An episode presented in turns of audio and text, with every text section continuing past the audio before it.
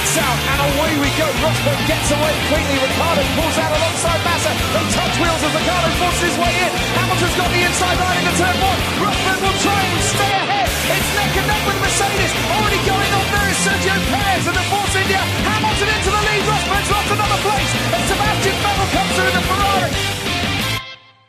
Bonjour à toutes et à tous et bienvenue pour ce nouveau SAV de la F1 avec ce soir à mes côtés Buchor. Bonsoir Buchor. Bonsoir, c'est une entrée Et- ouf, euh, rapide. Eh oui. et Scani, bonsoir Scani. Bonsoir, bonsoir Une, à tous. une émission exceptionnelle puisqu'après le retour de Shinji euh, suite à deux mois d'absence et le retour de Scani après lui aussi deux mois d'absence qui revient pour l'occasion, c'est le retour des émissions d'actu après cinq mois d'absence messieurs. Qu'est-ce que vous en pensez? Est-ce que vous allez bien? Est-ce que ça vous fait du bien cette émission d'actu? Je vais pas suivre ton te- rythme toute la saute, toute l'émission, hein, je te préviens tout de suite. Eh, Non non, euh, oh, je pense qu'au fur et à mesure de la de la soirée, le rythme devait devrait euh, devrait Oui. diminuer. Parce que là, si t'es monté en Pirelli, euh, tu finiras pas le premier tour. Hein. Et Ben, tu moi, nous as je- fait une Franck Montagny, t'as t'as- t'as pris le rail? Ah, c'est pas encore l'hiver, la poudre est pas tombée. Ah. Moi, je suis, euh, moi, je suis content d'être dans une émission d'actu euh, parce que la dernière fois, on, on s'est un peu fait pirater, hein, donc euh, voilà. Et, euh, je suis content, euh, je, je suis content que celle-ci, euh, a priori, Attends. à moins qu'on m'ait caché des choses, se Attends, déroule attends. sans accroc. C'est toi qui te plains qu'on se soit fait pirater la, la dernière émission d'actu Euh, je l'ai subi aussi. Hein, bon, Oui, je, mais je tu- suis oui, un peu mais- moins victime que vous, mais j'ai souffert également. hein. Non, tu n'es pas victime du tout, déjà. Et t'as de la chance qu'on soit trois, qu'on ne soit que trois ce soir, sinon je t'aurais déjà kické de la conversation. D'accord, voilà. Et sinon, le SAV, la famille, une bonne ambiance. Comme d'habitude. Euh, on va commencer par euh, une petite question quiz. Je vous rassure, il n'y en aura qu'une ce soir. Et euh, elle nous amènera tranquillement vers les actus euh, qu'on va débriefer tout au long de cette émission. Et pour cette euh, question quiz, c'est un chiffre euh, dont vous allez devoir trouver euh, à quoi il correspond. Et ce chiffre, c'est le chiffre 59. C'est le 59e Grand Prix des États-Unis. Hmm, Peut-être, mais euh, ce n'est pas la réponse que j'attends. Est-ce que c'est lié à la Formule 1 ou c'est un chiffre à la C'est- con Totalement lié à la Formule 1. D'accord. C'est la 59e émission du SAV cette année? Euh, non, on est à moins que ça, je pense. Moins que ça. Donc, pour vous aider, c'est un chiffre euh, qui est lié à une des actus de ce soir. Mhm, Actu que nous ne sommes pas censés savoir. Oh, un peu, parce qu'on Ah. rappelle quand même que c'est vous qui décidez euh, des actus. euh. Cette émission serait préparée, mais quelle est donc cette fumisterie Euh, Est-ce que euh, 59, ça serait le QI d'Ericsson?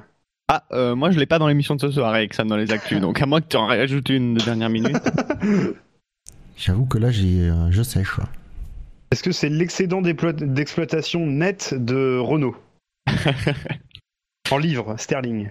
Euh, L'excédent c'est d'exploitation, tu veux dire plutôt que c'est le gouffre d'exploitation C'est la dette qu'a laissé Lotus à Renault Non, euh, 59. euh, pff. Ah, est-ce qu'il y a une unité derrière ou c'est juste un nombre de quelque chose? C'est un nombre de euh, quelque chose, oui. Donc c'est ici 59 voitures par exemple. Par C'est pas exemple. 59 millions ou 59, euh, je sais pas.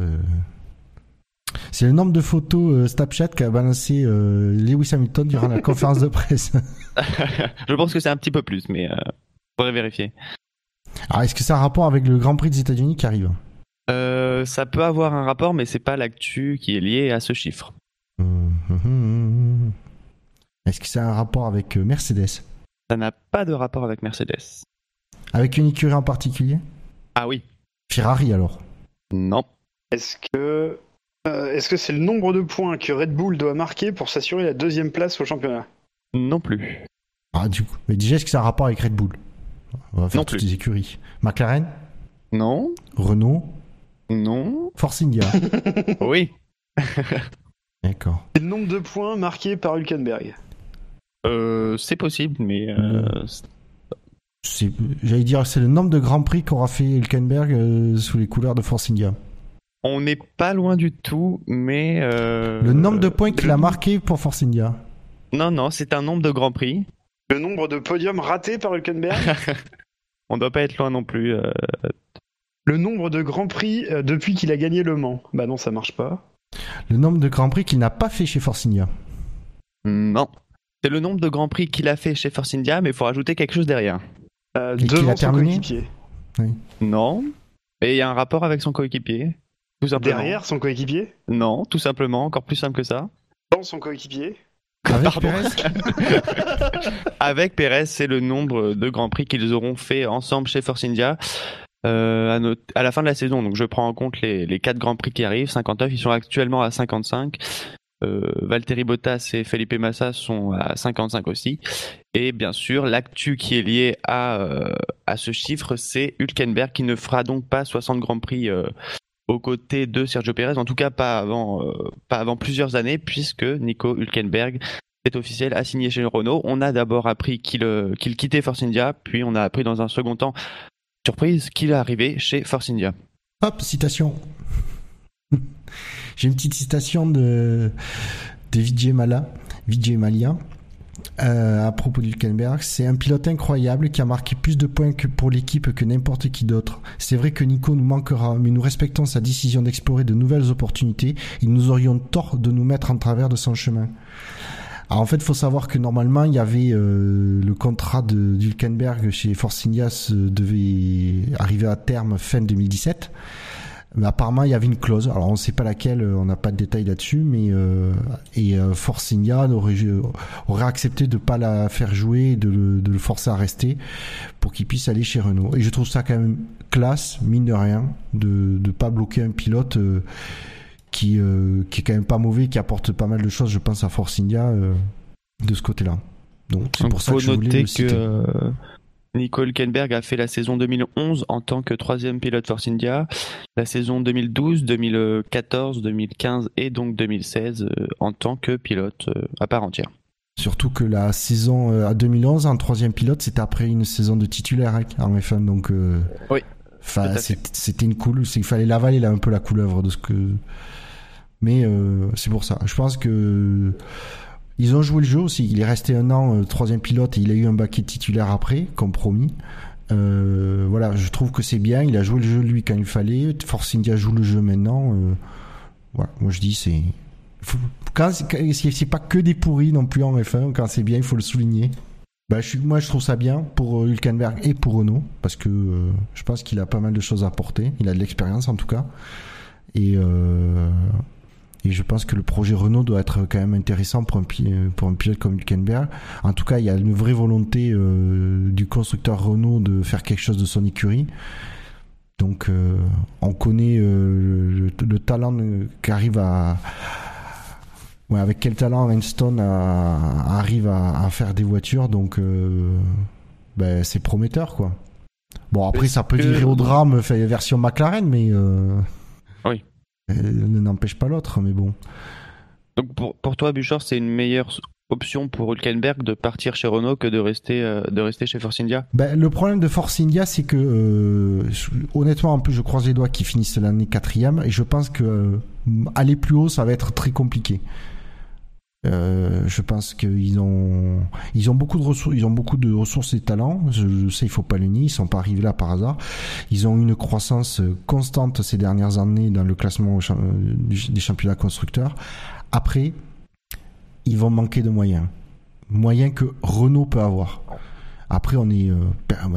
Dire, nous qui suivons la F1 et nos auditeurs aussi, euh, on sait très bien que 2016, c'est vraiment, euh, ben, ils pouvaient, de toute façon, c'était notre couru d'avance qu'ils pouvaient rien faire. On est même presque surpris qu'ils aient réussi à marquer des points. Euh, surtout avec un des, au moins un des deux pilotes qu'ils ont.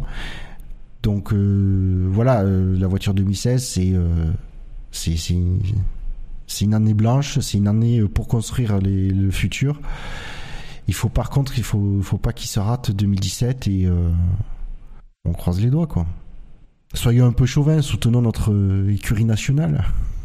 Mais enfin, je crois l'avoir déjà dit à ce micro. euh, pour moi, le, ba- le, le, le- enfin, les deux baquets Renault d'ailleurs, c'est les deux baquets les plus enviables, enviables et disponibles, je vais dire, dans, dans cette Oui. season. Dans les Euh, qui disponibles, c'est les plus enviables. hein. Bien sûr, c'est le, dernier constructeur qui cherche euh, des pilotes. Euh, et, et moi, je suis surpris euh, qu'il n'y ait pas eu plus de rumeurs euh, sur des pilotes chez Renault, quoi. J'ai pas l'impression qu'on est euh, que ça ait débordé de rumeurs. Il y a eu vaguement euh, Bottas et ça a été très très vite éteint. Euh, et moi, je suis vraiment surpris par ça parce que euh, quand même Renault a une histoire en F1. bon, tout le monde la, tout le monde la connaît. On peut. tu- après, on va me dire McLaren Honda aussi. Ils ont une ils ont une histoire en F1 et, ça se passe mal. Euh, simplement derrière là, il y a quand même des, ressources énormes. Enfin, il y a, y a le groupe Renault. euh, moi, je suis vraiment, vraiment surpris euh, qu'il n'y ait pas plus de rumeurs que ça. Enfin, que typiquement, il n'y ait pas une rumeur par jour d'un nouveau pilote chez, chez Renault. J'ai l'impression qu'il y a quand même un énorme manque de considération pour cette équipe. Équipe que moi-même, je ne considère pas beaucoup. Hein. euh, voilà, on regarde les résultats. Mais c'est évident que qu'elle va pas, elle va pas stagner à ce niveau-là. Cette, euh, cette équipe, ils ont fait de grandes choses euh, dans un passé récent, je dirais, et qui permet légitimement de se dire que, que ce baquet-là est enviable. Euh, voilà, après, euh, après qui pour l'épauler, quoi? Bah, Et c'est la justement. question. C'est the question. Ben, en tout cas, déjà, il y a un bon signe. C'est-à-dire qu'ils prennent Hülkenberg, Renault, ils prennent Hülkenberg, qui est un pilote sans pognon. Et ça, c'est bien, c'est vrai. Ça veut dire quand même qu'à un moment donné, ils recherchent le talent, sachant que, il faut, pour la petite histoire, même si ça a été normalement dit dans tous les articles que, qu'on, a, qu'on peut lire à ce sujet, euh, Frédéric Vasseur, directeur de l'écurie, a déjà eu comme pilote euh, Hülkenberg dans les, euh, dans les catégories inférieures, qu'il était directeur en, en GP2, en F3 Eurosérie, je crois. Et il a eu la il a moitié gagné. du plateau, euh, Vasseur. Oui, sauf que euh, il te dira, Vasseur, des trois pilotes, qui, il a eu trois pilotes qui ont gagné le GP2 euh, leur première année. Nico Rosberg, Lewis Hamilton et Nico Hülkenberg. Et Van Dorn. Donc, il, c'est, je veux dire, c'est un pilote qu'il connaît bien, il sait exactement ce qu'il vaut. Et Donc, Van Dorn, euh, ah non, Van Dorn le gagne à la deuxième saison, je crois. Eh oui. Il y a, Ah, oui, le oui, GP2, pardon. il y a que trois pilotes qui l'ont gagné en tant que Oui, oui. rookie, en étant Oui, rookie. Donc, euh, donc voilà, c'est euh, donc c'est pas c'est pas euh, c'est c'est pas anecdotique quoi que, que on va dire Vasseur ait recruté Hülkenberg. Et puis je pense qu'il y a quand même un choix économique raisonnable. Je dirais que euh, moi, je, vais faire ma citation. Bon, c'est pas celle-là que je voulais faire, mais euh, je, vais en, donner une. Euh, c'est donc notre camarade Hülkenberg qui dit ça. Dans les années à venir, Renault sera dans un rôle de challenger qui correspond à 100% euh, à, correspond à 100% à mon approche de la course. J'ai hâte d'intégrer cette famille. Bon, évidemment, il y a un petit peu de discours corporate à la fin, mais le- le- les mots choisis sont un petit peu à l'image de ce que moi je pense d'Hülkenberg. C'est-à-dire que il, il va être à 100% dans un rôle de challenger. Le, Hülkenberg, euh, donc euh, je rappelle qu'il a toujours pas de podium, euh, etc. Euh, c'est sûrement un très bon pilote, euh, on l'a toujours dit, il a toujours rien prouvé, alors souvent par malchance. Euh, mais je pense aussi que pour Renault, c'est un choix intéressant. C'est un mec qui a quand même un bon, un bon kilométrage au volant d'une EF1, donc de l'expérience, il en a. Est-ce que c'est un vrai leader technique? Ça, moi, personnellement, je sais pas. Je sais pas si vous, vous avez un avis là-dessus. Moi, je- j'en ai pas, mais je. Voilà, je on peut se poser cette question-là. Et puis, surtout, il a, il a pas de palmarès, donc il a pas de podium. Euh, donc ça doit être aussi un choix assez intéressant économiquement pour Renault. Je pense qu'on peut pas non plus euh, enlever ce facteur-là dans le, dans le choix de Renault. hein. Non, c'est clair. Je pense que c'est clair qu'ils n'étaient pas prêts à mettre 20 millions sur la table pour un pilote. Mais euh, comme tu dis, que le fait qu'il n'ait pas de, de podium doit faire que euh, il est moins bankable que d'autres. Bah ouais, sa cote est plus basse forcément. Euh, même si je pense que euh, sa cote, euh, malgré pas de podium, sa cote est plus intéressante que celle de- Le Maldonado qui a une victoire. Bizarrement, je pense.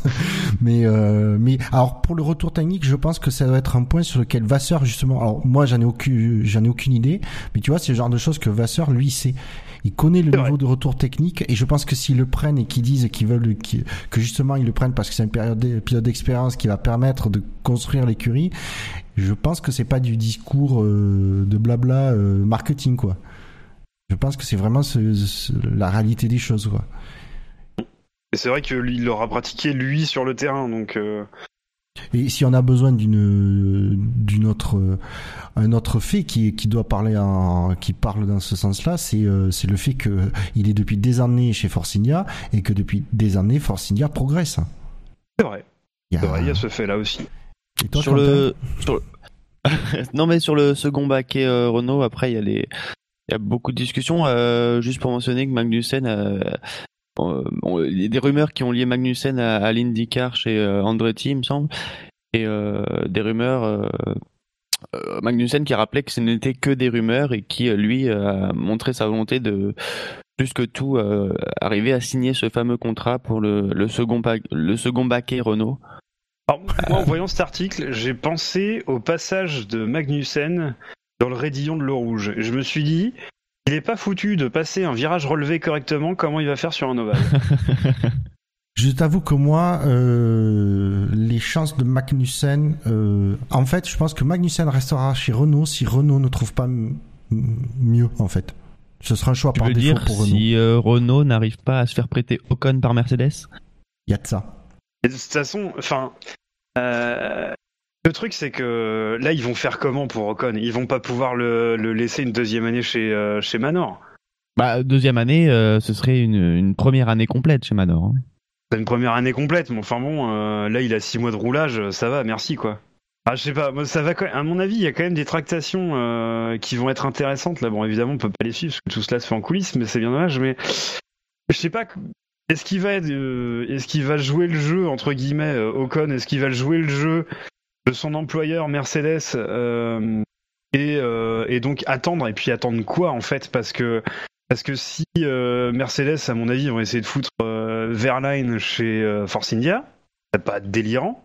Ouais, apparemment c'est la, la piste que tout le monde euh, suggère, c'est effectivement qu'il y a un trou d'air qui se fait et Verline monterait chez Force India. Euh. Même si certains mentionnent le fait que si Magnussen n'arrive pas à signer son contrat chez Renault, il pourrait être en, en pourparler avec avec Force India. Ça veut pas dire qu'il sera pris chez Force India, mais il a intérêt. C'est quand même un baquet intéressant chez Force India s'il n'arrive pas à signer chez Renault. Et euh, même s'il n'est pas euh, pilote payant, il a un petit budget euh, de, sponsors danois qui le, qui le suivent. Donc pourquoi pas être en discussion du côté de Magnussen Force India. Alors c'est vrai que Verline, il a qu'une petite marque qui le soutient qui s'appelle Mercedes qui fournit les moteurs à, Force India. Ah c'est pour ça que quand tu commences à mettre toutes les variables les unes après à côté des autres dans l'équation, tu te dis quand même qu'il y a plus de chances que Verline monte chez Force India euh, en ayant un deal. Après, ça dépend à quel point Mercedes euh, veut pousser Verline aussi. Il y a, il y a ça. C'est, mais si Mercedes pousse bien Verline, il y a quand même, il y a de fortes chances qu'il, soit promu euh, chez, euh, chez Forcinia. Après deux saisons chez Manor, alors, ça paraît très logique. Surtout que Forcinia, c'est pas c'est pas un danger pour Mercedes hein, niveau performance. Bah, après, ça, le point de vue de Verline, qu'il aille chez Force India pour euh, voilà monter dans une écurie de milieu, enfin le haut du milieu de la grille, on va dire. Euh, d'un point de vue de Mercedes, ça, aurait tout son sens. Donc c'est vrai que c'est vraiment logique. Maintenant, si tu prends le point de vue d'Ocon, il se passe quoi? Euh, C'est-à-dire que lui, il est dans la charrette, si tu veux, par rapport à Verline. donc il va se passer quoi? Il va falloir attendre qu'il y ait un baquet qui se perd chez Mercedes, mais chez Mercedes, ça veut dire que c'est ça veut dire que c'est Verline qui l'aura d'abord, parce qu'il aura roulé dans un entre guillemets euh, top team. Donc ça serait plus logique qu'on mette lui, et puis ça sera pas avant 2018. Hein. Les deux là, ils sont pour euh, jusque 2018, hein, si je dis pas de bêtises. Euh, donc ça va prendre quand même pas mal de temps. et après, après il y a, quoi comme option éventuellement pour Ocon? Donc si tu veux, je pense que le management là, il va faire bien son boulot, euh, je pense que le contrat de, management avec Mercedes, il va se casser du fait qu'il lui fait pas une. Pas tout de suite. Hein. Pas tout de ah, suite. je sais hein. pas. Hein. Si on lui propose une si on lui propose euh, un baquet constructeur euh, contre un baquet Manor, ça paraît compliqué de, de, tu vois, de, de refuser à son pilote de faire ça, quoi. Après, faut pas oublier quand même que Ocon, c'est un pilote qui a fait, qui a roulé sur la Mercedes et sur la Renault. C'est pas un... Oui, mais le, sauf qu'il est toujours lié contractuellement à McLaren, à, à Mercedes. Oui, mais après, est-ce que est-ce que Mercedes, euh, je je connais pas, mais est-ce que Mercedes s'opposerait euh, si Renault proposait euh, de prendre Ocon? Peut-être pas. Bah, peut-être peut-être pas. Après. Après, de toute façon, enfin, moi je vois pas pourquoi il s'y opposerait. Je veux dire, si t'as un de tes pilotes sous contrat à qui on propose un, un boulot dans, dans, une écurie constructeur, lui refuse, euh, va falloir lui mettre des trucs en face, quoi. Ils peuvent pas juste dire non, en fait, à Ocon. Il faut qu'ils disent non parce que on t'apporte ça, quoi. Et ça m'étonnerait qu'il lui fasse signer un pré-contrat pour 2019. hein. Ah oui, ça c'est clair que non. Ah ouais, donc euh. Après, après, on oublie un truc, mais si ça se trouve sur les, parce qu'on n'est pas dans le, le secret des dieux, on n'a pas les, on n'a pas, on n'a pas beaucoup de données, mais euh, si ça se trouve, Ocon a tellement impressionne tellement que c'est lui qui serait peut-être poussé chez chez Forcinia. Ce qui serait un coup dur pour Verline, mais euh, Ouais, après. Bah, s'imagine- imagine si euh, en d'ici, euh, on va dire les deux grands prix, euh, euh, Ocon prouve qu'il est au niveau de Verline. Ça veut dire qu'en quasiment deux ans, en quelques grands prix seulement, et en milieu de saison, ce qui est jamais facile, euh, Ocon sera arrivé au niveau de Verline, qui lui aurait quasiment deux ans. C'est, ce- je sais pas, moi je connais pas le niveau de talent, euh, de retour d'information, ce genre de choses euh, que des, des deux pilotes, donc euh, peut-être qu'il est, peut-être que Ocon est plus talentueux que Verline et que du coup Mercedes ne tablerait plus sur lui, j'en sais rien. C'est pas l'impression forcément que j'ai, mais comme on dit, on n'a pas toutes les cartes en main, nous. ouais, pff, Je sais dis pas, pas, enfin- je dis pas que c'est, je dis pas que c'est le cas, mais c'est une probabilité qu'il ne faut pas exclure non plus. Après, à un moment donné, il y a quand même le bilan comptable. Euh, même si Ocon a fait une demi-saison euh, et que Verline a fait une saison, c'est sa première saison en F1 hein, à- à Verline, euh, il a quand même ramené un point, quoi, avec une manor.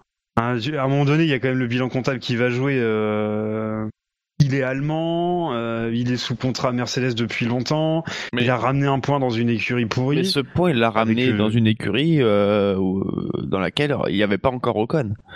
Il n'y avait pas encore Ocon, je suis d'accord. Mais euh, n'empêche que pour le moment, Ocon a toujours pas ramené de points à, à, à Manor. Ouais, Et quand, truc- quand je dis que c'est une écurie pourrie, c'est avec tout l'amour que j'ai pour eux, parce qu'en plus, c'est ceux que je préfère sur le plateau. Mais euh, euh, voilà, enfin, je veux dire, euh, faut quand même être conscient du tréteau qu'ils ont, quoi. Oui, mais c'est pour ça que le bilan comptable, comme tu peux pas le, tu peux pas le mettre sur la, la table entre euh, l'utiliser comme curseur de comparaison entre Ocon et Verline, parce que finalement il est biaisé, il est biaisé. Puisque comme le, le dit Quentin, c'est ce point il a été ramené lors d'une course à laquelle Ocon n'a pas participé. Il n'était pas encore là, donc euh, En fait, Ocon Ouais, ça- pourrait être la clé euh, des transferts sur les prochaines semaines, voire les prochains mois. Parce que euh, si on retient un peu ce que, ce que vous avez dit là, sa place, s'il reste chez Manor, s'il va chez Force India ou s'il va chez Renault, le marché des transferts pourrait s'orienter totalement différemment selon, selon cette place à lui. oui. Après, Et moi, je pense euh, que la clé des transferts, c'est plus Verlaine qu'Ocon, quand même. Ocon est plus dans une situation où il va être obligé de subir. Par contre, il a une situation entre guillemets confortable, c'est-à-dire que on lui dit Renault lui propose rien, euh, Mercedes lui propose pas Force India, et lui disent euh, tu restes chez et, Manor. euh, et Mercedes lui dit tu restes chez Manor, tu as fait que 6 mois, on te remet une année de roulage, euh, et C'est puis logique, après on hein. verra les options. Ça paraît logique Ma aussi. euh, bah, ça paraît logique, euh, ça va pas te mettre un gros coup à l'ego, quoi. Même si t'as ton collègue qui se barre, euh, si Verline se euh, va, je, je sais pas où, euh, ma foi, bon, ça peut être présenté de manière assez logique et acceptable. Euh, moi, pour moi, la clé des transferts, c'est quand même plus Verline qu'Ocon. Ocon, il est plus dans une situation, à mon avis, où il va subir, quoi. Ah, Après, oui, c'est lui qui. C'est pas lui qui décide. hein, euh. De toute façon, euh, déjà, ça dépend. Est-ce que Renault est intéressé par lui? Ça, c'est la question. Euh, ben, en- la, la, la clé, elle tient quand même euh, à, à et Renault. C'est, eux qui qui vont dire ben, euh, par qui ils sont intéressés et quel profil les intéresse. Alors, est-ce que Force a un autre pilote en vue qui peut d'ailleurs ni, ni être ni Verline ni Ocon? Renault, qu'est-ce qu'ils vont faire? Ben, Est-ce qu'ils gardent Magnussen? Honnêtement, moi, je sens pas, je pense pas qu'ils vont garder Magnussen. Je sais pas pourquoi. J'ai pas l'impression. Je le souhaite pas, moi, en tout cas, mais bon, Je, je t'avoue que Magnussen m'a pas du tout fait vibrer cette année. hein. non, non plus. hein. Il m'a fait bailler peut-être, mais pas vibrer. Euh, puis je serais, moi, je serais partant pour que Renault, euh, voilà, en, le renouveau de Renault, il est vraiment en, 2000 en 2017 et pour moi, c'est un duo, un duo frais de pilote. Après, j'avoue que j'ai ma préférence, c'est vrai que le, le- un petit duo Hülkenberg-Ocon, pour moi, ça sonne très bien chez Renault. Je sais pas pourquoi.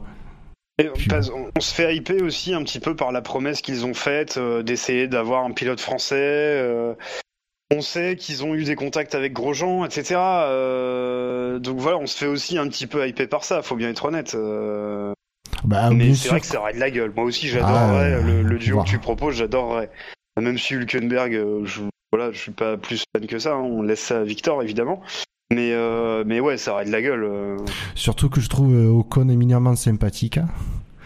Euh, Ouais. En interview, Ouais, ouais. tu vois, il est, euh, il a un peu cette. chaque, moi, tu vois, chaque fois que je le vois en interview sur Canal, il a- tu vois qu'il a les yeux qui brillent, euh, qu'il est tout content d'être là. il a vraiment cette fraîcheur de.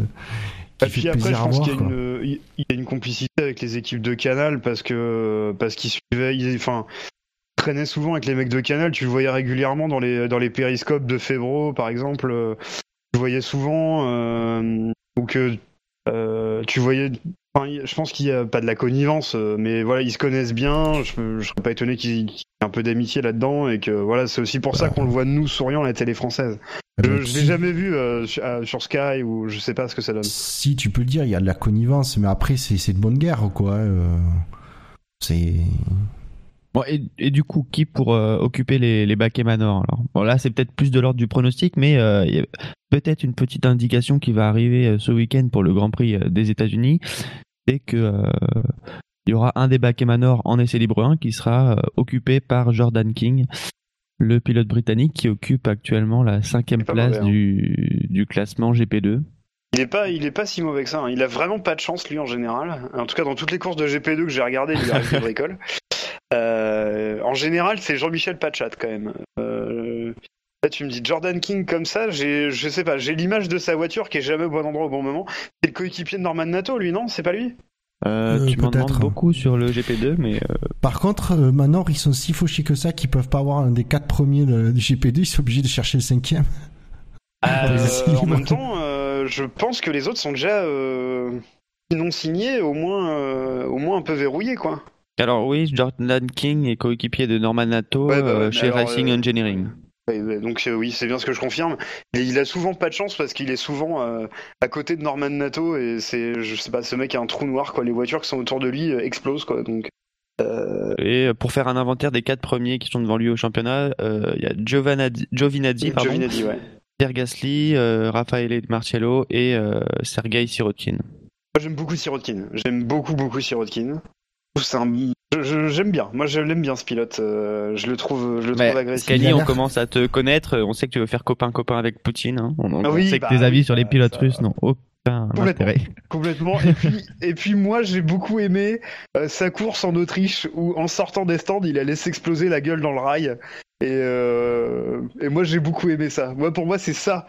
C'est ça la Russie, quoi. C'est c'est du talent et du what the fuck, quoi. Et moi, Ça ça, fait ça un me point commun avec euh, Franck Montagny, donc. Il avait fait ça, Montagny Bah, il s'est pris le rail, oui. Oh, bien joué. Je l'avais pas... Pardon, je l'avais pas. Merci, Quentin. Bien joué.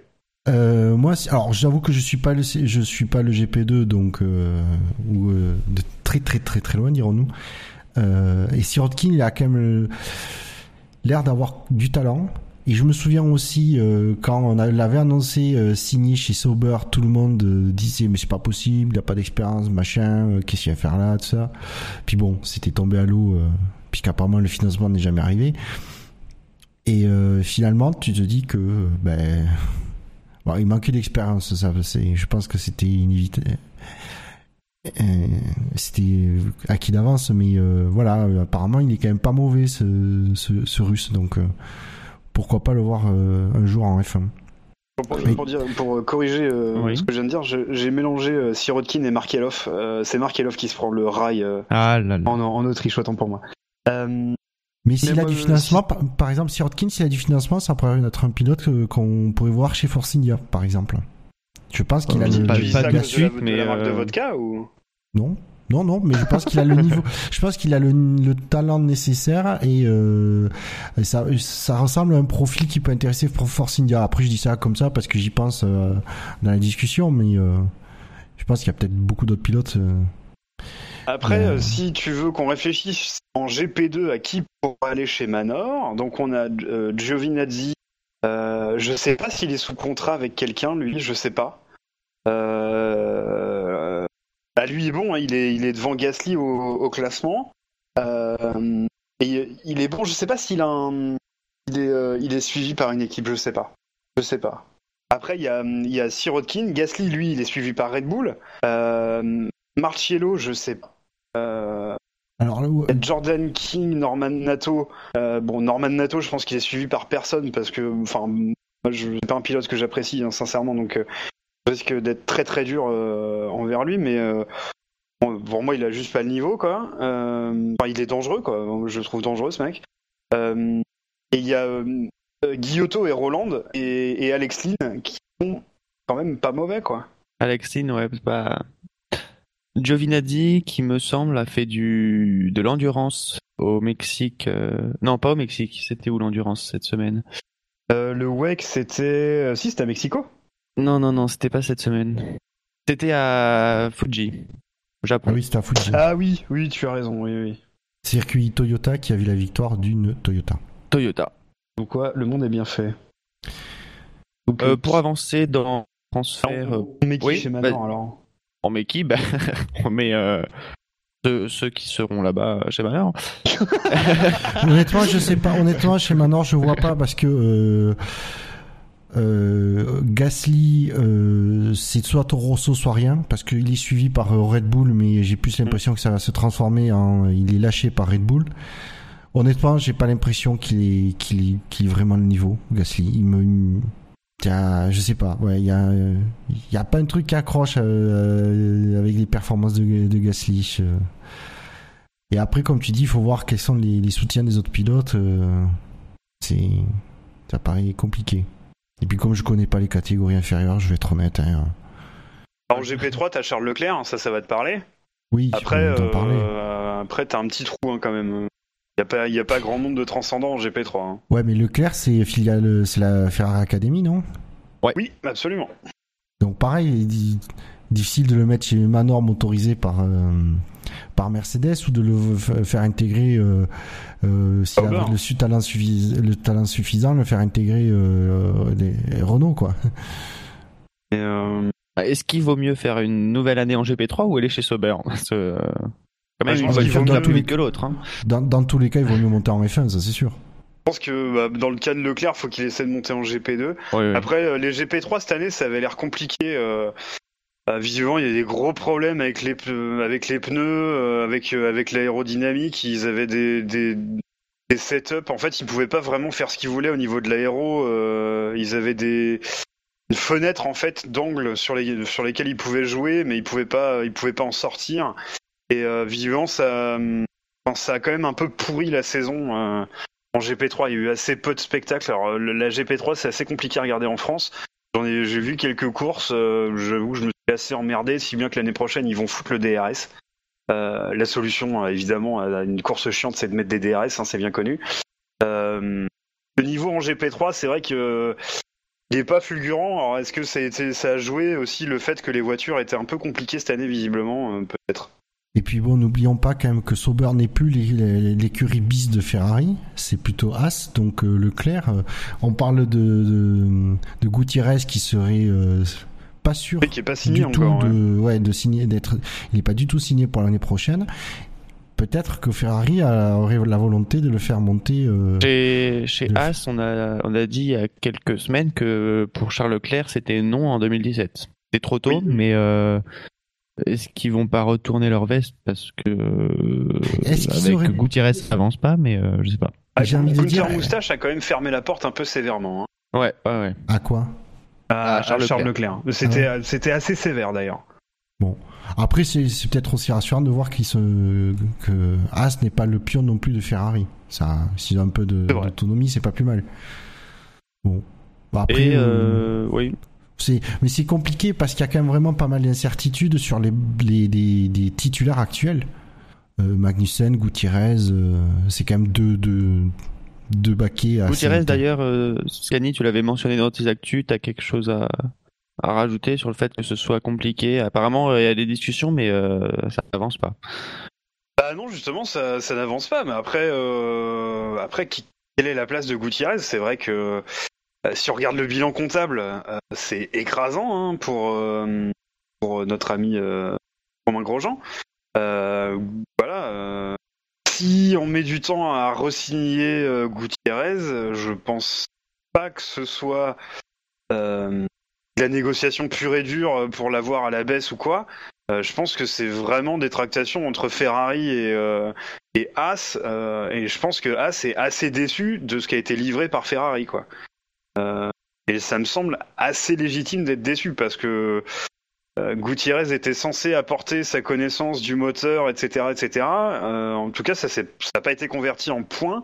Après, est-ce que ça a été converti en support euh, technique à l'équipe, etc. Je pense que si c'était le cas, euh, il le garderait pour l'année prochaine sans souci, euh, sachant que le, le règlement euh, évolue beaucoup euh, l'an prochain quand même. Euh, donc s'il avait un retour technique euh, énorme et des résultats un peu en deçà, euh, après euh, les points marqués par Grosjean en début de saison étaient hyper opportunistes. Maintenant, il a pris, il a gratté tout ce qu'il avait à gratter, quoi. Euh, on peut pas, enfin, je veux dire, on peut pas lui reprocher d'avoir marqué euh, des points en ayant un peu de chance ou euh, avec euh, le drapeau rouge, avec machin. ouais, bah tant mieux pour lui, quoi. Bah, Gutiérrez, je, comprends pas. J'avoue sincèrement que je comprends pas ce qu'il fout en F1. euh. Il m'a jamais transcendé ce mec-là. Il m'a jamais rien montré de fou. Euh, je me rappelle juste de la vidéo, je crois que c'était à Bahreïn. euh, Je crois que Quentin, c'est toi qui avais reposté ça sur euh, Twitter il y a quelques mois. C'était à Bahreïn où il ramène la voiture, c'était en 2013, je crois, en faisant, en faisant 18 coups de volant dans le dans l'épingle. Je crois que c'est à Bahreïn. et c'était de toute beauté, quoi. Mais bon, Je me souviens pas de ça, donc je sais pas, mais Euh, je te la reposterai la vidéo. J'irai déterrer, euh, déterrer ça dans ton dans ton fil Twitter. Et euh, voilà, bon, ok, c'est un pilote, mais bon, je crois que ça, suffit malheureusement plus. euh, il faut des gens excellents là, et je pense que As, euh, As, il leur faut des gens d'autant plus excellents et pas chers euh, que leur voiture est quand même relativement moyenne. Donc, je pense enfin, moi, je pense pas qu'ils puissent se contenter de dire ok Ferrari c'est notre partenaire, il nous donne ce pilote là, on le prend les yeux fermés. Moi je pense que les tractations en fait elles sont pas tellement entre As et Gutiérrez, elles sont plutôt entre As et Ferrari pour dire bah filez-nous autre chose quoi. Parce qu'ils peuvent légitimement être déçus. C'est mon point de vue en tout cas. Mais tu sais que chez As, on se revendique comme euh, l'écurie B de chez Ferrari, et si s'il y a un pilote euh, que Ferrari impose, enfin pas impose, mais euh, s'ils insistent euh, lourdement sur une proposition de pilote, euh, As ils sont totalement ouverts à, à, à le à le prendre. Oui Et contre ça a été dit euh, clairement dans la dans la presse. contre, contre négociation. Bien sûr. Voilà, donc euh, je pense que là, As, ils essayent peut-être de gratter ce qu'ils peuvent euh, sur, euh, sur des contrats euh, Ou de, fourniture de pièces ou quoi, parce, que, parce que ce qui a été livré, le pilote, euh, le pilote fourni par Ferrari n'a pas, n'a pas été au niveau. Il n'a pas Ou été au niveau d'un pilote Lotus de l'année dernière. Quoi. ou peut-être que As est en train de négocier avec Ferrari en disant mais vous avez pas un autre pilote dans votre dans votre Ah mais c'est ça C'est- exactement ça. Hein. Jean-Éric Euh, Vergne. Ouais, Marc Genet, euh, non peut-être pas. Non, mais alors, tu, ri- tu rigoles, mais euh, moi je reste persuadé qu'un Verne il ferait euh, aussi bien, si ce n'est mieux que, que Gutiérrez, j'ai l'impression. Oui, mais ça n'arrivera pas. Ça n'arrivera pas. As mettra pas deux pilotes français, et en plus, je crois qu'ils se détestent les deux, il me semble. Euh, Ah ouais et ils, ils- mettront pas deux pilotes français chez As, et c'est assez logique. Oui, après, il leur faut un mec problème- américain ou sud-américain. Non, il faut autre chose que français ils en fait. pas faire l'impasse là-dessus. Pardon? Il leur faut, il leur faut autre chose que français en fait. Euh, Moi, je pense qu'il leur faut autre chose que de l'européen. Je pense que c'est ce qu'ils veulent. Parce qu'ils ont, ils ont deux missions, As, quand même. Il faut qu'ils fassent bonne figure euh, sur, le, sur la piste. Et il faut aussi... euh, ils ont un peu pris le drapeau du on veut démocratiser la F1 en la, la F1 en- aux États-Unis. Alors ils vont être Ouais. bien bien aidés par euh, Liberty euh, Liberty Media, non? Liberty euh, enfin Liberty ouais, Ouais. Liberty Media euh, qui a racheté donc les, les droits de les droits commerciaux de la, de la, de la F1. Donc ça va probablement bien les aider dans, dans cette tâche. Mais n'empêche qu'ils avaient l'air de quand même vouloir prendre un petit peu ce, ce bâton de pèlerin et et donc à partir du moment où tu as deux pilotes européens dans un sport européen, à mon avis, ça me semble compliqué de, de faire de la com ou du marketing euh, aux États-Unis avec ça, quoi. Ça, Moi, je clair. sais pas. euh, Mais après, oui, ils ont, ils ont clairement besoin d'un. J'ai envie de dire, il faudrait presque qu'ils sacrifient en prenant euh, un peu le premier pilote américain qui vient pour vendre la F1 aux États-Unis. Et parce qu'après, on le voit, euh, que ce soit, euh, il n'y a pas qu'aux États-Unis, que ce soit en Europe ou ailleurs, euh, les, les fans s'identifient aux pilotes et les Américains, s'il y a un pilote américain, ils soutiendront le pilote américain et ça te fera Et pourquoi s'il veut vendre la, la F1 aux États-Unis, c'est pour attirer des sponsors américains. Bien sûr. Et, et sachant qu'il y a de Évidemment. très gros sponsors potentiels aux États-Unis. Mais Après, euh, des pilotes américains, euh, je sais pas, ils peuvent prendre Alexander Rossi, quoi. Après, euh, Pas sûr que Rossi ait envie de revenir, euh, Bah, surtout que Rossi, F1. Rossi avait, euh, euh, mentionné son intérêt pour avoir un baquet As et euh, As l'avait débouté assez euh, rapidement et facilement. Donc, euh, je pense pas. Après, euh, le truc, c'est que depuis, enfin, tu sais, la vérité d'un jour n'est pas celle du lendemain. Depuis, Oui. il a gagné les 500 miles, il est ultra connu euh, désormais aux États-Unis. Euh, tu vois, pour le marketing, ça peut aider.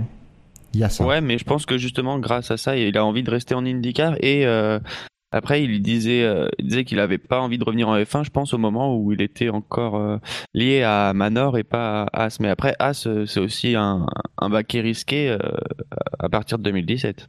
Ah mais ça, de toute façon, j'ai envie de dire, tous les baquets sont un peu risqués, plus Oui. ou moins risqués suivant les écuries pour 2017, ça c'est sûr. Parce que là, le, règlement, le changement de réglementation, euh, c'est un peu la roulette russe sur ce coup-là. hein. Bon, même si on se Et, doute euh, que le, le duo Red Bull, Ferrari, euh, Mercedes euh, a peu de chances de se foirer, mais c'est pas impossible. Et pour euh, finir sur, euh, sur euh, l'actualité des, des transferts, un baquet euh, dont vous jugerez le risque et euh, qui est libre mais pas vraiment libre, c'est le deuxième baquet euh, Williams. Ah, mais lui, on sait qu'il est. euh, Oui. On attend qu'il ait 18 ans. Le 29 octobre, il n'a donc pas dans, encore 18 ans. dans 11 jours, puisqu'on enregistre le 18. Mais euh, apparemment, oui, l'annonce se ferait euh, après le Grand Prix du Mexique, donc à partir de début novembre, Oui, une fois apparemment. qu'il aurait eu ses 18 ans. Euh, apparemment, moi, les euh, des de l'article que, que j'ai lu sur le sujet, c'est euh, que c'est pas une question de si ça va se faire, c'est euh, quand ça va- quand ça va être annoncé, parce qu'il y a effectivement euh, le gros sponsor euh, de boissons alcoolisées. Euh, je me souviens plus le nom de. Oui, de boissons alcoolisées pour femmes euh, citadines, en général. Et, euh, et du coup, ça, ça- donc. éthiquement, ça leur posait problème d'a- d'annoncer un, un pilote mineur. Donc, ils attendent juste qu'il qu'il ait 18 ans pour pouvoir annoncer, quoi. C'est juste ça. Et comme en plus, c'est- fin octobre, ça, c'est dans même pas 15 jours, c'est, pas une grosse attente, quoi. C'est pas comme s'ils devaient attendre janvier euh, de, de l'année prochaine. Et euh, une, euh, un anniversaire qui aussi euh, sera un pas de plus vers euh, l'obtention de la, Super licence. de la super licence, puisqu'il a les points nécessaires déjà, mais euh, il lui suffit d'avoir euh, 18 ans maintenant pour l'avoir. Donc euh, voilà, je- c'est c'est ça. Apparemment, l'annonce se tient juste à ces détails-là, quoi. C'est c'est ça qui repousse l'annonce et pas euh, et pas une question de savoir si le contrat va être signé. Après, a- euh, oui, vas-y. bah, lan- conclure. lance, euh, lance, lance, troll. Putain, ça va être dur. Lance troll. Lance troll. Lance troll. Euh, Tu penses à lancer Donc, le c'est- troll c'est plus difficile que euh, troll. Yongpyong que quoi? C'est plus difficile que Yongpyong Yang Pyong? Non, Yang Pyong, c'est facile à dire. Lance Stroll, c'est dur à dire. Mais tu penses à Euh, lance le troll, lance le troll. Ouais. Ouais, c'est vrai. Euh, T'as l'habitude un- dans les émissions. Un, un pilote. Oui, je sais. Je, c'est ma spécialité. C'est, c'est ma signature, en effet. Euh, donc c'est un Canadien. Il a gagné la F, le championnat F3 là. Euh, Oui, pas qu'un peu, oui. donc c'est oui, et, et il l'a dominé. Voilà, c'est ça que je voulais dire. C'est qu'il l'a complètement dominé. Alors il y a un peu, il y a un peu de la hate euh, sur le sur Lance Stroll. Euh, J'avoue, je sais pas pourquoi. Euh, je connais pas spécialement ce qu'il a fait. Hein, je voilà.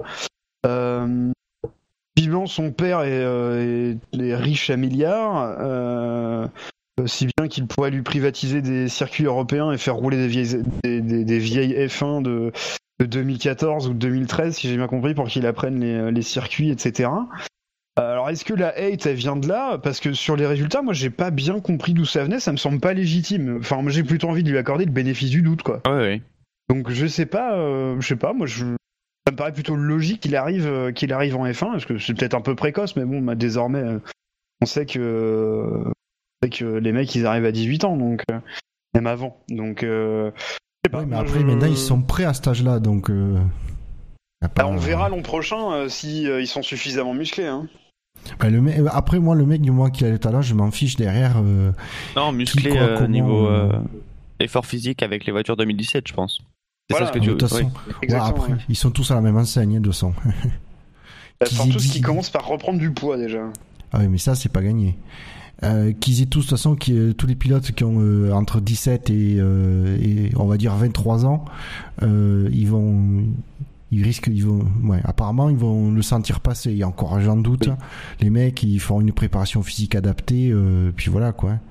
Et les écuries, elles feront avec des pilotes qui sont euh, un poil plus lourds, parce qu'ils ont un peu plus de muscles que cette année, et puis, euh, c'est tout, hein. Bon, à part les baquets Sauber dont on n'a pas trop d'infos, je pense qu'on a fait un bon tour de, du point transfert euh, à l'heure actuelle. On va donc se tourner vers les essais pneumatiques euh, des Pirelli pour euh, 2017, avec euh, dans un premier temps Mercedes qui a roulé à Barcelone, avec Rosberg le premier jour et Verlaine le deuxième jour.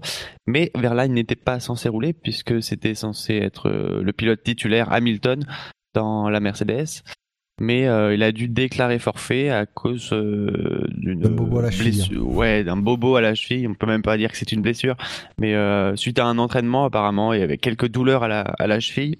Et euh, donc il a préféré euh, reposer sa cheville plutôt que de faire les tests 2017. Des tests qui ont été un peu perturbés par la, par la pluie. Rosberg a fait 60 tours le premier jour et 31 tours le deuxième jour pour Verlaine, euh, qui a lui aussi roulé avec des intermédiaires euh, 2017. Bon ben après, euh, alors j'ai envie de dire dommage pour Hamilton parce que c'est une bonne occasion de, de, tester les, les, pneus pour euh, les futurs pneus de F1. Et je pense que pour un pilote à ce niveau-là, c'est euh, c'est des petits détails qui font la, qui font la différence pour gagner un championnat derrière. Tant mieux pour Verlaine. Et ben cool, enfin des, des pneus pluie qui sont vraiment testés. Ouais, mais c'était pas le, le but. Mais, Oui, mais du peu coup- testé parce qu'ils ont fait peu de tours quand même. 90 c'est tours tout. à- à- sur les deux jours. Ouais, mais Étonnant dire, c'est quand même 90 tours de plus que les années précédentes. Oui, mais alors moi c'est là où je comprends pas. Alors je, je, euh, je vais être très très franc avec vous et avec euh, nos auditeurs. Les, les, les, les tests de pneus 2017 m'intéressent absolument pas du tout parce que de toute façon il y a rien qui ressort en fait. Euh, il y a Et pas c'est surtout que là, Euh. D'autant plus qu'à Barcelone, euh, en plus de la pluie, il faisait froid et que Pirelli s'est pas gêné pour euh, faire ressortir le manque de, de remontée d'informations de ces, de ces, de ces Oui, tests. alors ce qui sous-tend la communication de Pirelli, c'est aussi le fait qu'ils veulent faire des essais de pré-saison à Bahreïn ou à Abu Dhabi, je sais Oui. plus. Euh, et on sait que toutes les équipes se sont pas ralliées à ça. Il y a Red Bull qui l'a fait, mais toutes les équipes l'ont pas fait. non, non, justement, soit- Red Bull, ils veulent rester à Barcelone. Ah oui, voilà, c'est ça. Euh, et donc Mais- voilà, c'est aussi que pour justement, on profite pour, pour appuyer là-dessus. mais- C'est un peu paradoxal parce que je vais souligner que euh, presque en même temps, Red Bull, euh, euh, Red Bull a fait des tests pneumatiques 2017 à Abu Dhabi avec Gasly sur trois jours, euh, 80 tours le premier jour, 103 le deuxième et 93 pour un, un total de 277 tours. Donc apparemment ceux qui veulent faire des tests à Barcelone début 2017 ont fait des tests à Abu Dhabi et ceux qui veulent partir à Bahreïn ou à Abu Dhabi ont fait des tests à Barcelone. Après, ça, je pense que c'était euh, décidé euh, un On a- peu à, à l'avance, mais euh, je pense que du coup les les, les essais les essais 2017 euh, ont été plus favorables à Abu Dhabi. Et là aussi Pirelli c'est pas pas gêné pour dire que les, les pneus par, entre Barcelone et Abu Dhabi sur ces tests en plus où il faisait froid à Barcelone, il y avait il y avait aucune euh, comparaison possible, sachant que euh, les pneus euh, les tests pardon euh, de Red Bull à Abu Dhabi c'était les septièmes tests euh, pour les pneus 2017 sur les 10 qui sont prévus. Et les prochains tests auront lieu aussi à Abu Dhabi les 2 et 3 novembre prochains après le Grand Prix du Mexique donc et euh, par contre la piste là sera volontairement euh, Voilà. Humidifié, euh, même plus que humide d'ailleurs, pour faire des tests pneus pluie, pneus intermédiaires. euh. Ah, Le tout à la demande de Pirelli euh, qui avait euh, ouais, qui avait tapé du poing sur la table l'an dernier pour avoir ces tests-là, notamment euh, tester les pneus pluie, décriés. L'an Et là, on dernier, se retrouve à Barcelone où ils roulent sur une piste. je te, je te- excuse-moi, mais je te corrige, c'est pas l'an dernier, c'est l'an dernier. Et en début d'année, n'oublie pas quand même que le contrat Oui, était signé extrêmement tard. Oui, oui, oui. Oui, oui, tu as que- raison, Bouchard, de le préciser. Tu as raison. Euh, Et, euh, Mais justement, il il voulait euh, ces, euh, tests, notamment des sessions humides. Et là, ils ont une session humide, ok, qui n'était pas prévue, mais voilà. Ils ont une session humide et ils font 90 tours en deux jours. Soit moitié moins que ce qu'ils font normalement. Ouais, alors après, il faut voir Enfin, aussi. c'est quand même de pas cohérent, je suis désolé, Faut- mais ouais, mais ils faut- ont du roulage à exploiter, ils le font pas, c'est pas normal. Il faut voir quelle, euh, quelle quantité de pneus ils avaient prévu. Si ça se trouve, ils ont passé tous les trains de pneus qu'ils avaient sur, euh, sur place. hein. En intermédiaire, oui. Donc, euh, faut- c'est ça. Si ça se trouve, ils avaient même pas prévu de pneus, de pluie. Bon, après, notre côté, euh, Barcelone, euh, bon, c'est vrai que Barcelone, il fait souvent beau quand même. Oui, Mais- enfin, euh, l'automne en Europe, ben il voilà. excuse-moi, mais. euh, mais c'est- je veux dire, c'est déjà toujours, c'est- toujours 90 tours de, de prix. C'est euh, mine de rien, euh, il est pneus pluie, c'est c'est toujours ça de prix. Et j'ai l'impression que s'ils n'ont pas tourné plus, alors après il faut voir aussi le niveau d'implication, à quel degré de motivation ont été les écuries. Euh, moi je dis, euh, je serais pas surpris qu'il y ait un petit truc qui fait qu'ils qu'ils aient pas roulé plus quoi. Et puis après, il faut souligner aussi que les voitures, euh, les mulets là qu'on a, euh, sont pas encore aux exigences euh, de Pirelli par rapport aux appuis générés. euh. Oui, surtout qu'apparemment, euh, mais c'est qui? C'est euh, chez Williams qui le disait. Euh, ils trouvent de, ils, ils- ils hallucinent sur les pro, sur les progrès qu'ils arrivent à, à un niveau aérodynamique. hein.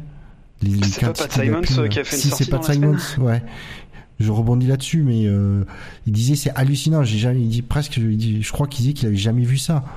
Pourtant, ce mec a de la bouteille en F1. Il disait euh, les, niveaux de progrès, euh, ils trouvent, mais c'est, c'est apparemment c'est vraiment hallucinant quoi. Il- donc euh, les, apparemment ouais, les mulets sont pour les tests Pirelli sont loin des, des, des exigences d'appui de 2000 qu'on va avoir en 2017. Et pour euh, lier un peu les deux actus que, du début d'émission, est-ce que le fait que Gasly fasse trois jours d'essai avec Red Bull euh, le rapproche pas du baquet Toro Rosso? On le dit, c'est vrai que ça fait, il a fait beaucoup de tests Pirelli euh, cette année pour Red Bull et euh, c'est assez raisonnablement se poser la question. Moi, je vais peut-être être un peu fleur bleue, euh, mais je pense pas que Red Bull, Toro Rosso, va virer euh. Je pense qu'il va rester. Euh, et pour moi, le seul moyen pour Gasly d'avoir un baquet Toro Rosso, c'est que Sainz parte chez Renault. Or, a priori, ça se. Ça, c'est pas fait. Renault a essayé, C'est pas Bull fait, a dit voilà. Exactement, ça s'est pas fait. Donc, euh, non, moi je pense que Gasly, euh, à moins qu'il soit champion de GP2, et là Red Bull ils vont être emmerdés parce qu'il pourra pas rerouler en GP2 l'an prochain s'il est champion. Euh, et si euh, s'il n'est pas champion, il va refaire de la GP2. S'il est champion, ma foi peut-être, mais moi j'y crois pas vraiment. Je pense vraiment qu'il va rester, euh, il va rester, euh, il va rester dans les cartons. euh, il va rester dans les cartons de Red Bull. Euh, je sais pas. Il, disait tout à l'heure qu'il t'avait pas non plus transcendé euh, dans la session de dans la saison de GP2. Il a quelques coups d'éclat. Il a aussi quelques énormes fails.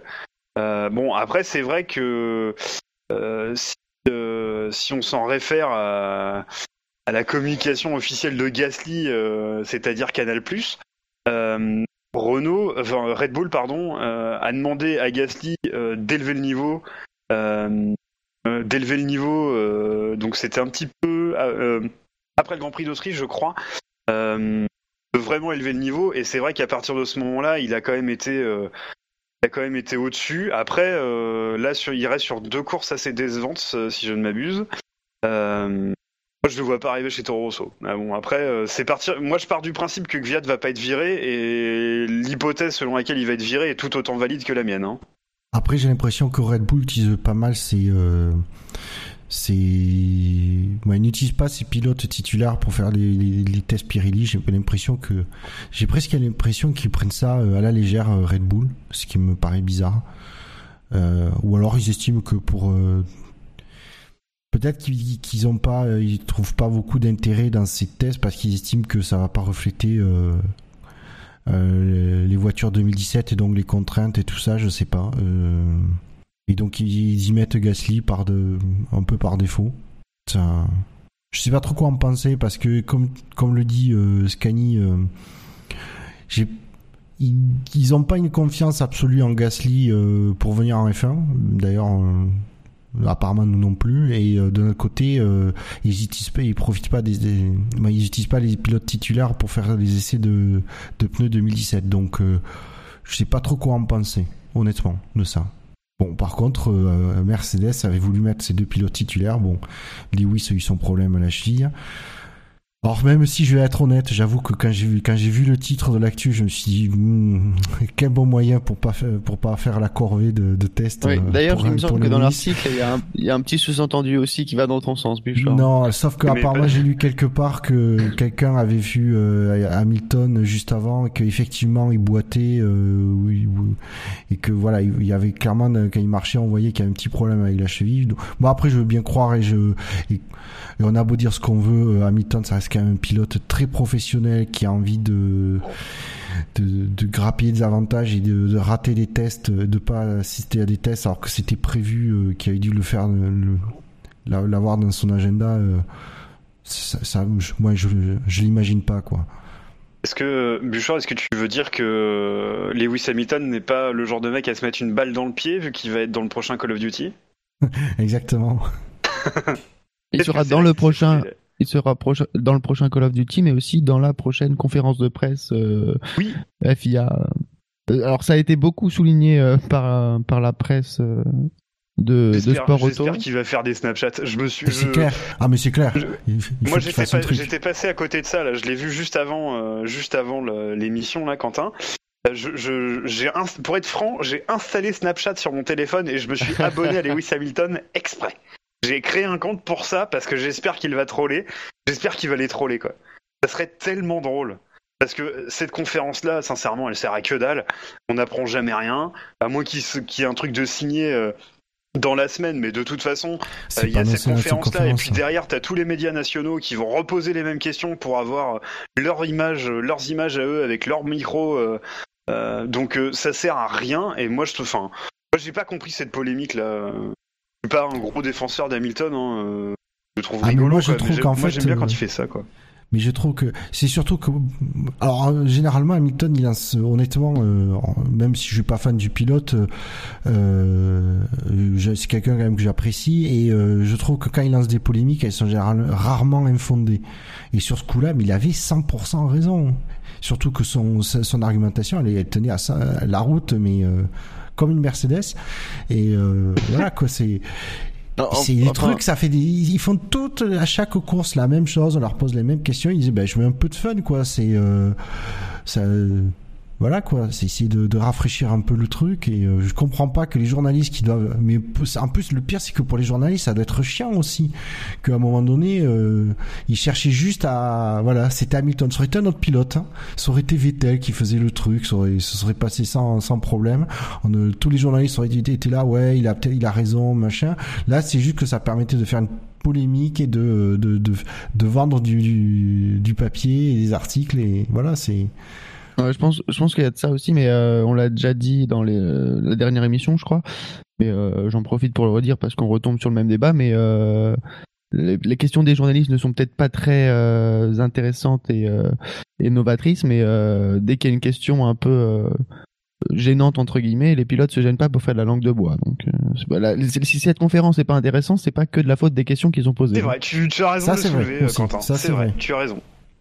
Ça c'est vrai. Après, euh, il faut comprendre aussi que les pilotes, ils ont euh, une image, le- qui, ils ont leur image et celle de leur employeur qui est l'écurie à, à protéger. Donc, euh, c'est, quand c'est des Ouais. conflits entre pilotes que c'est rarement, euh, c'est rarement dans ces confé- en conférence de presse qu'il est, qu'il est, qu'ils parlent de ça. Donc, euh, il faut généralement mais c'est vrai, euh, le problème il est là, c'est que euh, il y a un dis- discours. Après aussi, il faut être honnête, hein, euh, c'est que ce soit en conférence de presse, que ce soit en interview sur les circuits, il y a rarement de déclarations euh, fracassantes des pilotes.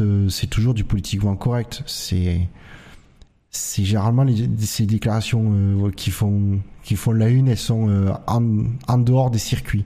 Elles se font dans d'autres Après, contextes.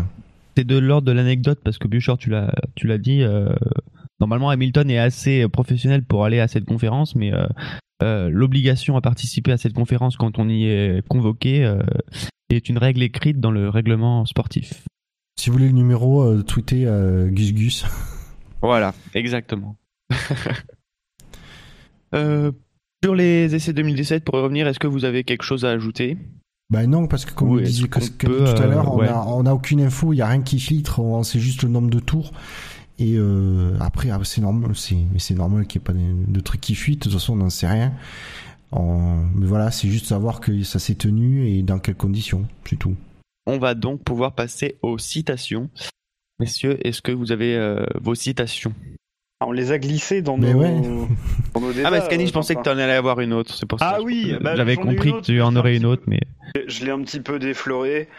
Euh, alors c'est une citation que vous avez peut-être vue sur, sur Twitter aujourd'hui, et, et Fab notamment, parce que c'est Fab le... Voilà, euh, rendons hommage après tout à notre camarade, euh, voilà, grand reporter, n'est-ce pas, euh, euh, Fab, qui voilà, qui travaille sur un média. Je, je vais pas, le- je vais pas le citer parce que je voudrais pas le mettre mal à Mais l'aise. Je sais pas. Euh, si, euh, il est, réda- il est euh, rédacteur à motorsport.com euh, sur la version française. Voilà. On- Euh, et sur faisons un peu de pub. savf1.fr. sur ce qui est d'ailleurs un très bon site, je trouve. Moi, je trouve un très bon site de d'actu pour la Formule 1. Oui, c'est un, c'est un- c'est un bon site, c'est vrai. Et donc Fab a quand même sorti. euh, enfin, il, a, il a fait un article sur une exclusivité, alors pas de Motorsport, son employeur, euh, et donc de lui, mais de M6, mais n'empêche qu'il fallait quand même regarder M6 à cette heure-là. Euh, et donc la- ma citation, c'est celle donc de, de Lewis Hamilton. Euh, J'ai grandi avec Super Mario où les graphismes étaient dépassés à l'époque. C'est fou de voir jusqu'où c'est allé. La réalisation est incroyable. Euh, J'ai adoré, c'était une super expérience. Je suis incroyablement honoré de faire partie de ce jeu. J'en suis fan depuis des années. Et donc c'est Lewis Hamilton qui parle de Call of Duty où il sera dans le prochain opus. Euh, donc voilà, je déteste ce Call of Duty et sincèrement ça fait chier de voir Lewis Hamilton dedans. Je suis pas fan du pilote, mais euh, bon, moi j'aime bien quand il fait ses conneries de Snapchat et tout ça. Et voilà, après c'est juste que je déteste par-dessus tout Call of Duty et, il a fait de mal aux jeux vidéo ça, ça m'attriste de le dire, ça- j'ai presque envie de pleurer. Euh, et euh, voilà, je... c'est cool si Hamilton s'est amusé. Après, je trouve ça con de le voir dans ce jeu de merde, Euh, mais euh, ce n'est que mon avis. Et voilà, c'est aussi pour souligner le, le travail de Fab, Euh, mais j'aurai l'occasion de, de le refaire un petit peu plus tard. Euh, sinon, moi, je vais profiter du coup pour glisser ma, ma citation. Glisse, Et, glisse. et ma citation, c'est la suivante. Quelqu'un a même étudié la longueur du, du, du majeur de Nico pour, pour mettre au point le, système d'embrayage et on a re, euh, repensé le, la couture du gant. C'est une citation de Toto Wolff qui fait référence au, euh, aux problèmes d'embrayage et de départ qu'ont connu les, Mercedes cette année. Et euh, j'en profite pour parce qu'il y a des spécialistes, Craig Scarborough, euh, qui a rappelé que dans le règlement 2017, euh, il y a des choses qui vont aller euh, dans le sens d'une plus grande consistance des départs et grâce à des systèmes de capteurs. Et donc peut-être que les, les départs inconsistants qu'on voit surtout chez les Mercedes, qui ont apparemment un embrayage assez difficile à, mettre au point, devraient être un peu plus rares à partir de, de 2017. Donc on revient en arrière sur ce qu'on a fait cette année. On revient pas en arrière, mais il y aura euh, des systèmes un peu plus ouverts. Ce sera pas, ce seront apparemment, ce seront pas les mêmes systèmes mis en place pour euh, pour euh, avoir des départs des départs euh, plus consistants, plus constants, pardon, mais euh, il y aura d'autres systèmes qui permettront d'avoir une meilleure consistance dans les départs. Constance, ah, décidément. Et quand on lit de l'anglais et qu'on parle français en même temps, Mais ouais, c'est. Euh, Bah, ouais, après- l'expérience. Après, Mercedes peuvent facilement devenir constants dans les départs et faire que des départs de merde.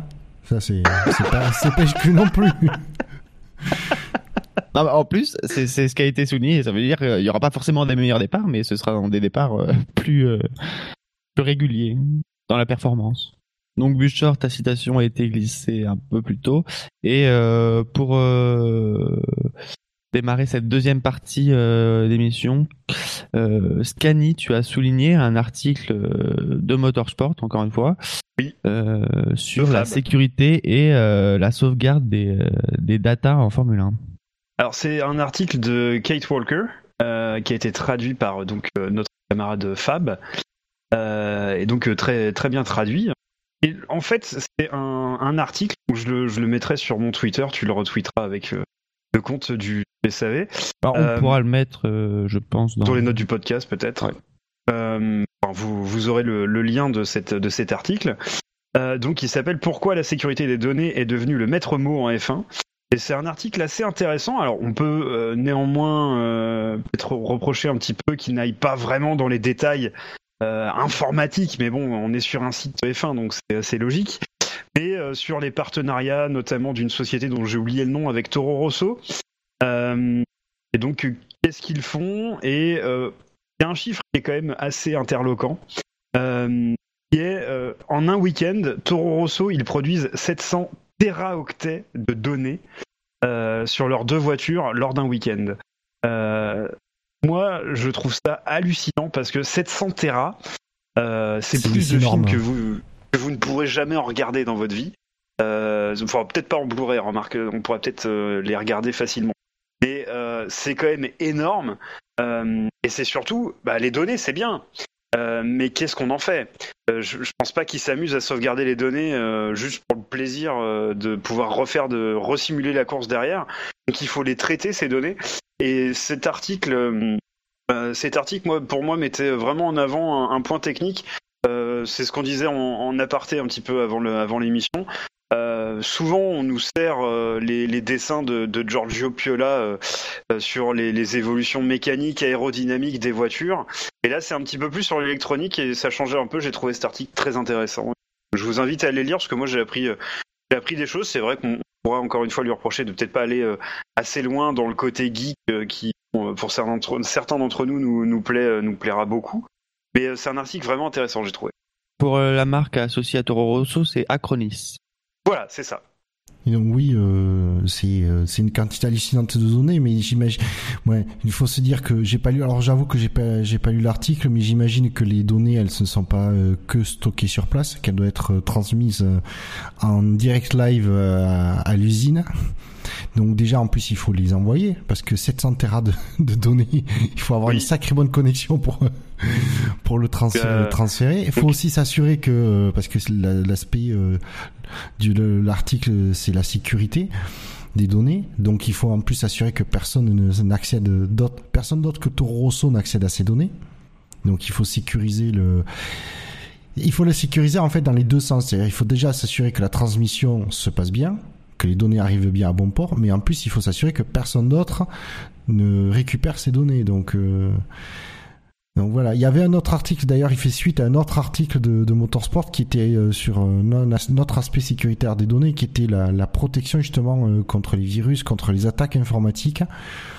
Et euh, c'est pareil, apparemment, il y a des, des écuries qui subissent des attaques informatiques sur euh, durant les, les, les week-ends de course. Donc euh, c'est plein d'aspects hors sportifs de la F1, mais qui font quand même partie de la F1 puisque c'est indispensable qu'il Ouais. faut gérer. Donc, alors oui, ici, alors il cite un peu beaucoup les euh, dans l'article les les, les, les entreprises qui, qui interviennent donc ça on pourrait tendance à croire que c'est que c'est un public euh, reportage mais bon Oui, moi j'ai cru que c'était ça. pense, je pense qu'à un moment donné, c'est euh, c'est un peu du donnant-donnant. Vous m'accordez une interview, vous me parlez en- un peu en profondeur, et du coup, je vous cite dans l'article. Bon, moi, ça me ça me gêne pas tant qu'en plus, l'article, a- ce sont des articles qui ont quand même une vraie valeur ajoutée. Quoi, on apprend pas mal de choses. C'est pas. J'ai pas- pas lu celui sur les sur les pirates, je mais ce- celui euh, celui sur la sécurité des données dont, dont je parlais là, il il fait pas publier reportage pour le coup. Mais euh, l'autre non, il parlait juste de Kaspersky. Après, de notre côté, la sécurité informatique, c'est un peu euh, dur de passer à côté de ce, cet acteur qui, Mm. euh, s'il n'est pas le leader, en tout cas, fait partie du, du top 3 quoi, hein, au monde. Et on se rend Donc, compte aussi avec ces articles que c'est on, on a tous vu Kaspersky sur sur la Ferrari, on se rappelle de- pour pour les plus anciens de Acer sur la sur la Prost euh, sur la Ouais. Prost Peugeot. Euh, c'est bien plus c'est bien plus que du sponsorship quoi. C'est vraiment des partenariats. Il y a vraiment une demande technique euh, et enfin moi je, je m'attendais à ce que cette demande technique euh, prenne son sens notamment sur les limitations qui sont sur la CFD où on a un, un, un nombre d'opérations limité hein, euh, au cours euh, par mois je crois que c'est euh, m'attendais vraiment à ce que le, partenariat prenne un sens particulier euh, sur, sur cet aspect-là, mais on se rend compte que également, euh, sur ce qui est embarqué dans la voiture, il y a une forte demande des, euh, constructeurs. Non, mais c'est aussi que quand on dit que on entend, on a souvent entendu les écuries disant oui, on a signé un, nouvel accord de partenariat technique. On a l'impression que c'est très marketing en fait quand ils disent il y a un partenariat technique, on met le nom sur la voiture Ouais. et euh, après on sait pas trop ce qui se passe derrière. Mais là on, on a un peu l'envers du, du- on voit un peu en coulisses que quand ils parlent de part- partenariat technique, c'est c'est c'est pas du c'est pas des paroles en l'air quoi. Il y a le, le- la, la marque elle, elle, elle met son nom sur il y a son nom sur le sur la voiture mais il y a un vrai boulot derrière quoi. Après, moi, j'ai à peu près le niveau zéro du geek, mais euh, même avec ce niveau euh, très basique que j'ai, j'ai trouvé aussi que l'article n'allait pas hyper loin, même si euh, les articles comme ça, où on apprend les, aspects invisibles de la F1 et dont on ne, auxquels on ne pense jamais, sont plutôt intéressants et justement pour les citer encore une fois sur Motorsport en début d'année, je pense que ça faisait suite aux essais hivernaux. Ils avaient euh, fait un très bon article sur euh, le déchargement des données et le- la récolte des données euh, et notamment par euh, par les systèmes euh, Wi-Fi euh, euh, quand la voiture passait devant le garage et euh, comment Mercedes avec ces systèmes-là arrivait à gagner beaucoup de temps et euh, ils expliquaient euh, que ça avait participé au fait que Mercedes avait pu beaucoup beaucoup rouler euh, pendant ces pendant ces tests parce que justement ils avaient gagné du temps sur la décharge euh, des, données récoltées dans la voiture. Euh, euh, je voulais juste euh, préciser Ouais, ouais. que Motorsport, c'est un petit peu le, le Webedia euh, des sites de Formule 1. hein. C'est euh, c'est l'ogre qui rachète tous les sites. Donc s'ils veulent racheter euh, le SAV de la F1, On est vendeur. Voilà. Alors par contre la comparaison faut faire non une parce que solide. Hein. Alors, je suis pas tout à fait d'accord avec ta, ta comparaison euh, avec Webedia parce que Webedia, ils ont tendance quand même à avoir des sites, euh, des sites euh, putaclic comme on dit, pour être euh, mau- mauvaise langue, euh, tandis que Motorsport, ils font rarement. Moi, j'ai rarement vu du, des articles euh, juste pour euh, pour faire des clics quoi. Ouais, mais Euh, si nous, ils typiquement- veulent qu'on fasse de la putaclic, on le fera. Hein. Ah, mais nous après, oui, du moment qu'on nous paye, euh, euh, du coup, Bah, moment nous, du nous paye, on n'a pas de race, hein, clairement. Euh, Mais voilà, juste- faut le savoir. pour rester sur l'article, c'est, je veux dire, sur, le- oh, c'est rare de nos jours de voir des articles euh, aussi longs et détaillés euh, sur des sites gratuits, quoi. C'est, faut, faut être honnête, ça se fait malheureusement de moins en moins. Mais je vous en prie, continuez. messieurs, Ouais. On va donc euh, attaquer la dernière euh, partie de cette émission sur euh, faisant un petit point sur euh, l'actu des, des circuits et avec notamment une bonne nouvelle pour le Grand Prix du Mexique qui annonce déjà 95% des places qui ont été réservées, donc quasiment à à guichet fermé. Et euh, c'est d'autant plus notable que euh, il y a eu 10% d'augmentation de capacité d'accueil par rapport à 2015 et donc que pour cette année 2016 on est donc à euh, 120 000 places, il me semble, de mémoire. Oui, c'est ça. Euh, J'ai plus le chiffre sous les yeux, 120 000, ouais. C'est ça, ouais. Euh, C'était 110 000 l'année dernière, c'est 120 000 cette année, sachant qu'en plus ils ont, euh, ils, alors ils ont fait des travaux parce qu'apparemment ils font un, un nouveau stade de baseball, donc euh, il y a quelques tribunes euh, qui ont été, euh, qui, ouais, un emplacement pour des tribunes qui n'est plus disponible euh, cette année par rapport à l'année dernière. Donc Ouais. ils ont trouvé un moyen de rajouter 10 000 places de plus. euh, et euh, malgré ça, il y a 95% des places qui sont vendues et ils sont confiants de vendre les 5% qui restent euh, d'ici la course. Pour eux, pour les organisateurs, eux, ce sera guichet fermé, quoi. Et je, moi, c'est moi qui soumis la- la- l'actu euh, parce que je trouve que c'est euh, c'est rare de nos jours. Il y a souvent la première année la nouveauté, euh, c'est c'est plein et après on voit vite un déclin dès la deuxième année. Et là, euh, ben, on constate que apparemment, euh, c'est- ça se maintient, quoi. Après, je pense qu'il faudra plus que sur les deux premières années, peut-être juger sur les trois ou voire cinq premières années, mais euh, après le Grand Prix du Mexique, c'est quand même un Grand Prix qui a déjà un nom et euh, Ben, Et, apparemment, euh, c'est surtout sont- dans les grands- dans les nouveaux grands prix de, de ces dernières années. Euh, c'est euh, c'est- si c'est quand même notable que la deuxième année il y a un aussi fort taux de remplissage. hein. Après, il faudra voir que- aussi à quel point les tribunes seront remplies ce week-end aux États-Unis. Euh, parce que Oui. le Mexique fait forcément de la concurrence au Grand Prix des États-Unis et euh, il y a eu le le déluge de, de l'année dernière qui va peut-être euh, refroidir certains d'aller aux États-Unis, même si cette année euh, ils ont mis quand même beaucoup de moyens pour en faire euh, un gros show à côté de, de la Formule 1 au- à Austin. Donc, euh, à mon avis, c'est bien parti aussi pour. Mais euh, euh, c'est une très bonne nouvelle pour le Grand Prix du Mexique. Fais confiance aux ricains pour mettre l'ambiance. En train Et de, juste- oui. de- de- excuse-moi euh, Quentin, j'étais en train pendant que tu fais ce brillant exposé, n'est-ce pas Euh, J'étais en train de regarder le prix des tickets euh, entre Mexico et les USA. Euh, et ben c'est surprenant. Il y a un prix à 165 dollars en prix d'appel sur le Grand Prix des États-Unis. Le premier prix, pour rester en même, en même devise, euh, est à euh, 279 dollars euh, le circuit mexicain. Je, je, je suis surpris, sincèrement.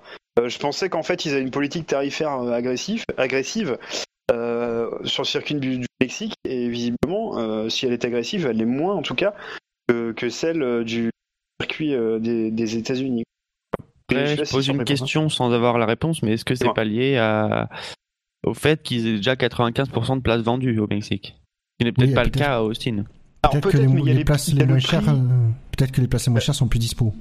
Mais justement, en fait, la prix- le prix que je te donne de 279 dollars est sold out. Donc, si tu veux, ils ont Ok. pas pu changer le prix, quoi, tu vois. D'accord. Ouais. Euh, ils ont pas pu faire de l'inflation, quoi. Mais du coup, euh, euh, Ils c'est ont peut-être fait de 279. l'inflation avant de fermer, euh, avant que ce soit euh, à guichet fermé sur ce tarif, en tout cas, sur le le moins C'est cher au possible. Après, euh, il faut savoir, peut-être que c'est comme en Europe.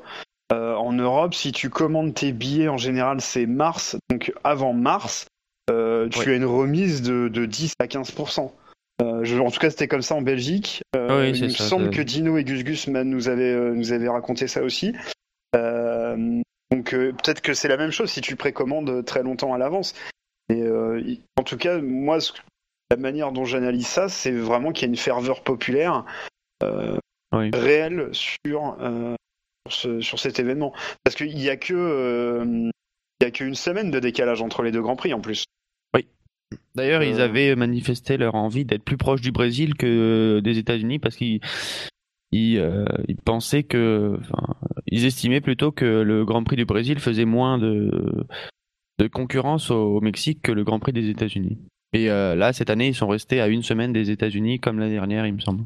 Mais tant mieux, hein. moi j'espère que. Enfin, moi après j'adore le circuit, euh, les circuits des, des Amériques, donc j'espère vraiment qu'il va. euh, qu'ils vont pouvoir se maintenir, parce qu'ils étaient dans une situation délicate financièrement en début de saison. Donc j'espère qu'ils vont pouvoir, euh, pouvoir, euh, être stables. Ça serait bien, parce que ce, ce tracé est quand même magnifique. Oui. Oui. On a toujours eu de belles courses là-bas. hein. Bon, il y a la rafale de Van Rosberg, hein, faut, faut le rappeler quand même, mais euh, sinon on a toujours eu de belles courses. Nico a bien connu. En plus, ils accueillent euh, les plus gros championnats. euh, Pardon, Quentin? Ils accueillent les plus gros championnats, le- l'endurance, la Ouais. moto, euh, la moto. euh, Il y a que l'IndyCar qui va pas là-bas. Je pense que c'est contractuel. hein. mm, Oui, je crois qu'il y a un truc. euh, Je pense qu'ils n'ont pas le droit en fait. Oui, parce que je crois qu'il y a une- un contrat euh, avec un, quand ils signent pour euh, accueillir la F1, je crois qu'il du coup il, il s'assoit sur le fait de pouvoir accueillir un- une course d'IndyCar. Je me demande s'il n'y a pas un, un truc du style. Et la NASCAR aussi, qui a deux grands prix routiers par an, et on pourrait très bien envisager un Austin, mais euh, je sais pas si ça rentre dans, le, dans, les, euh, des- euh, dans les contrats. Ils vont où en NASCAR sur les routiers? Euh, Sonoma et euh, Watkins Glen. Ah super, ouais, bah, ils ont quand même deux magnifiques. euh, quand même deux, deux, deux, deux tracés magnifiques aussi. Ouais, J'adorerais que la F1 aille à Sonoma quoi. Oui, je pense qu'on n'y est pas encore. Hein. Bon, je pense qu'il aura jamais l'accréditation euh, F1, mais, Ouais. le tracé est sublime quoi. Road, euh, Road, Amé- Road America, Road Atlanta, c'est aussi deux très beaux circuits. Ah, mais ils ont des beaux circuits aux États-Unis. Ouais, ouais, ouais. Laguna Seca. ouais. Ouais, ben là, avant qu'une F1 passe dans le corkscrew, euh, j'attends de voir ça. Ça va frotter un peu. Y a pas une Red Bull qui avait essayé? Euh, Il y a une encore bonne resté question. d'ailleurs. C'est David. J'ai l'impression d'avoir vu cette vidéo-là avec, David Coulthard. euh, Tu semble, confonds, tu confonds pas. euh, En tout cas, ils avaient fait une sacrée promo euh, quand le circuit, euh, circuit des Amériques était en construction, puisqu'ils avaient tourné sur le tracé, alors qu'il n'y avait pas encore le bitume. Ah. Ils avaient à Ouais, peine, là, ils avaient à peine fait le terrassement et ça avait été épique, quoi, sur, sur la Terre. Ouais, là, je vois rien du tout qui me montre euh, une Red Bull euh, à Laguna Seca. Écoute, peut-être que ma, peut que ma mémoire me fait défaut, ça, ça arrive souvent. Tu te fais vieux. Ouais, ouais, ouais. Et euh, donc pour terminer, on va se diriger vers euh, Austin une semaine avant le Grand Prix du Mexique, euh, qui cette année annonce euh, du beau temps, euh, même s'il y a un peu de pluie le jeudi, mais euh, normalement les trois jours où, où il y aura de l'action en piste euh, annoncent du soleil, donc euh, c'est peut-être pas plus mal. Et euh, sachant que si Rosberg arrive à maintenir euh, 25 points, au moins 25 points d'avance euh, sur Hamilton au championnat, le Mexique sera peut-être, en tout cas, il pourrait être sa, sa première occasion de, de remporter le titre. Ah oui. hein. Bah, là, je sens ce blanc. Euh, c'est-à-dire que Non, Bah, c'est- moi, je continue d'être. Moi, je suis toujours persuadé qu'Hamilton va gagner, donc. euh, Moi, j'en sais rien. Je suis, euh, je fais comme Rosberg, je prends les courses les unes après les autres. Parce que non, ah, mais c'est, tu rigoles. c'est facile, Bouchard. C'est, facile, mais à la fois, tu te dis, euh, vu la saison qu'on a eue, vu la saison que les deux pilotes Mercedes ont eu, tu te dis que tout peut arriver. Et euh, tu peux avoir Merce- euh, Rosberg qui, qui pète un moteur ou qui a des problèmes dimanche, comme tu peux avoir Hamilton qui, qui nous, encore nous, nous coule une bielle durant la course, tu sais.